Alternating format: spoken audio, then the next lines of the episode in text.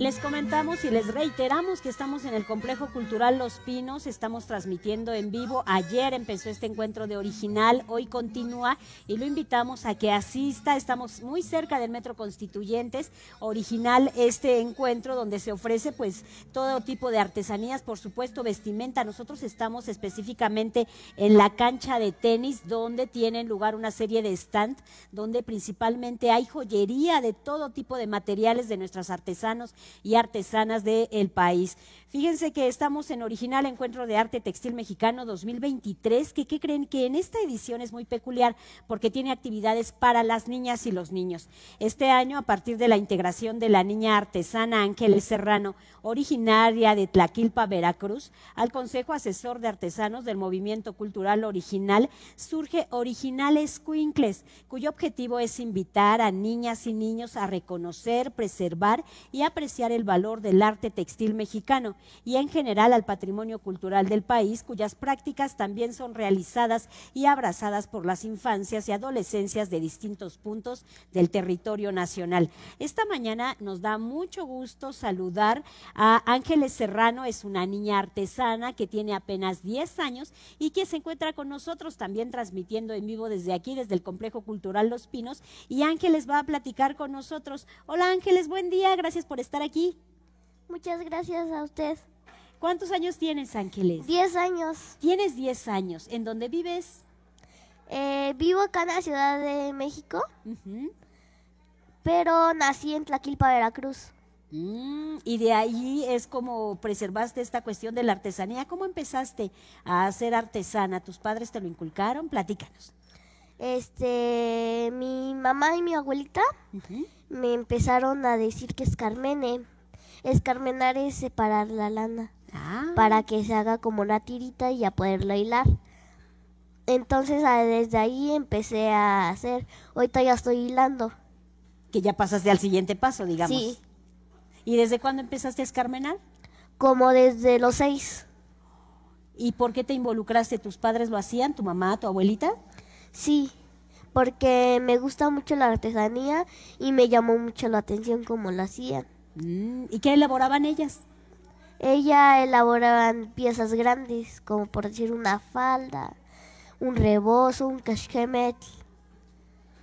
¿Y se tardaban mucho tiempo haciéndolos? Sí, porque es desde cuidar el borrego, es tenerlo bien alimentado y el espacio donde están tiene que estar limpio para que la salga la lana bonita. Implica mucho tiempo hacer esto. Sí, ¿Y cuál fue la primera pieza que tú lograste hacer, Ángeles? darles de comer a los borregos. Hoy empezaste desde ahí Sí. y después. Ya este mi mamá le corta y yo ya empecé a como a cortar también. Y ya después de cuando está ya le cortas el pelo, que es la lana. la lana, lo lavas. A veces sale muy negra. La, la- pues sí, porque el borrego está por todas partes, ¿no? Es un animal que está pues viviendo pues en su hábitat. Oye Ángeles, ¿y qué, cuál fue la primera prenda que tú y que, que has hecho? Supongo que es algo muy pequeño. Unos aretes ¿Unos aretes? ¿De qué material? de lana ¿Con qué lo combinaste? con morado y rosa. Ya se vendieron. ¿En cuánto lo vendiste y cuánto tiempo te llevó a hacerlo? Mm, no me acuerdo bien, pero lo, lo dimos en 50 pesos. Y después elaboraste más, dijiste, esto sí me gusta. Sí, yo nada más le metía las bolitas. Mi mamá los hacía y yo los metía con gancho. ¿En algún momento pensaste que podías hacer otra cosa y no necesariamente eh, dedicarte a la artesanía? Supongo que estudias también Sí, y lo combinas.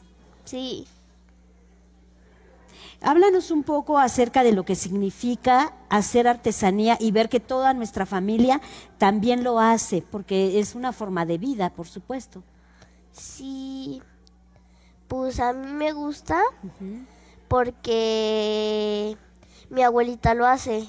Ahorita está en este evento. Pero ella como ya casi no ve, ya lleva las cuentas en su mente.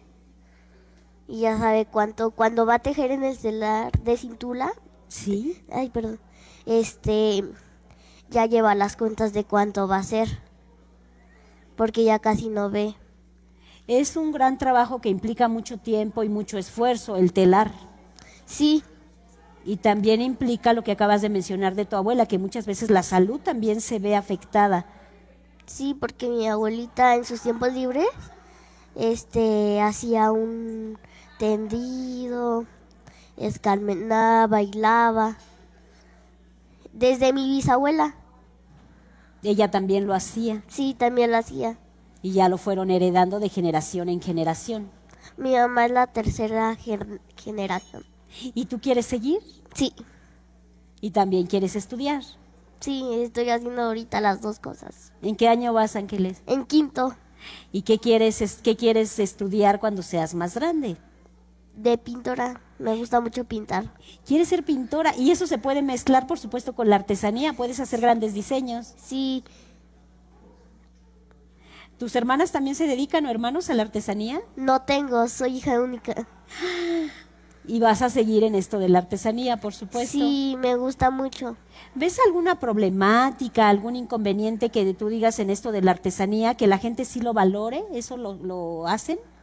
Cuando tú vendes la artesanía, si dicen, quiero pagar esta cantidad, o te regatean. Mm, a veces regatean. Porque dicen, menos, menos, porque yo creo que piensan que no tiene valor la artesanía. Y sí lo tiene, por supuesto. Sí. ¿Qué implica, Ángeles, toda la artesanía? Nos acabas de platicar que, bueno, involucra la salud, tiene, tiene mucho tiempo, involucra toda una mm, mecánica para hacerlo, por supuesto, mucho conocimiento. Sí, mucho conocimiento. Y eso no lo valoran la gente. No, Platícanos qué están exponiendo ahora en original, qué podemos hallar y dónde te encuentras para que el público que nos escucha, los radioescuchas, se den una vuelta y por supuesto adquiera lo que traen ustedes, tu mamá y tu abuela. en el stand 83 ¿Sí? estamos ahí con mi abuelita y mi mamá. Hacemos lapiales, los lapiales son para el pelo. Originalmente se llamaban Ishkakutlami, que significa popo de borrego, porque era nada más un circulito. Ah, y después, eso era originalmente. Sí, pero casi nadie lo cobraba porque eso ya que estás, te estás poniendo popo de De borrego. borrego, pensaron que utilizaban la popó de borrego para ponérsela en la cabeza. Sí, Y nada que ver. no. Y ahorita ya se llaman tlapiales. Tlapi es cuidar los borregos. Y ahora si lo adquieren, ya no creen que es popó de borrego. Ya, ¿no? ¿Qué más tienen allí en el... Collares. Ajá. collares de lana. A veces son bolitas, a veces cuelgan. En distintos colores. Sí, rebozos. Sí, de lana. uno. Ujú. Keshkemet, que es como un chalequito, Sí. pero acá no tiene nada y este acá se abre. Hay que invitar al público a que acuda. Nos dijiste que es el stand 83. 83. Allí está Ángeles, Ángeles Serrano, originaria de Tlaquilpa, Veracruz. Está con su madre, está con su abuela, ofreciendo toda su artesanía. Y hay que apoyar, por supuesto, a los artesanos. Y el lema es no regatear. Coméntale al público eso, Ángeles, que no lo hagan porque va en- los perjudican. Sí, es mucho esfuerzo para que alguien regatee. Así es, cuando vamos al mercado y a otros lugares, cuando vamos a las tiendas departamentales, no regateamos lo que compramos, porque ahí ya viene el precio, ¿cierto? Sí, Bueno, allí está la invitación para conocer a Ángeles Serrano, a su madre y a su abuela, y hay que venir aquí a Original, al Complejo Cultural Los Pinos. Gracias por estar con nosotros, Ángeles. sí.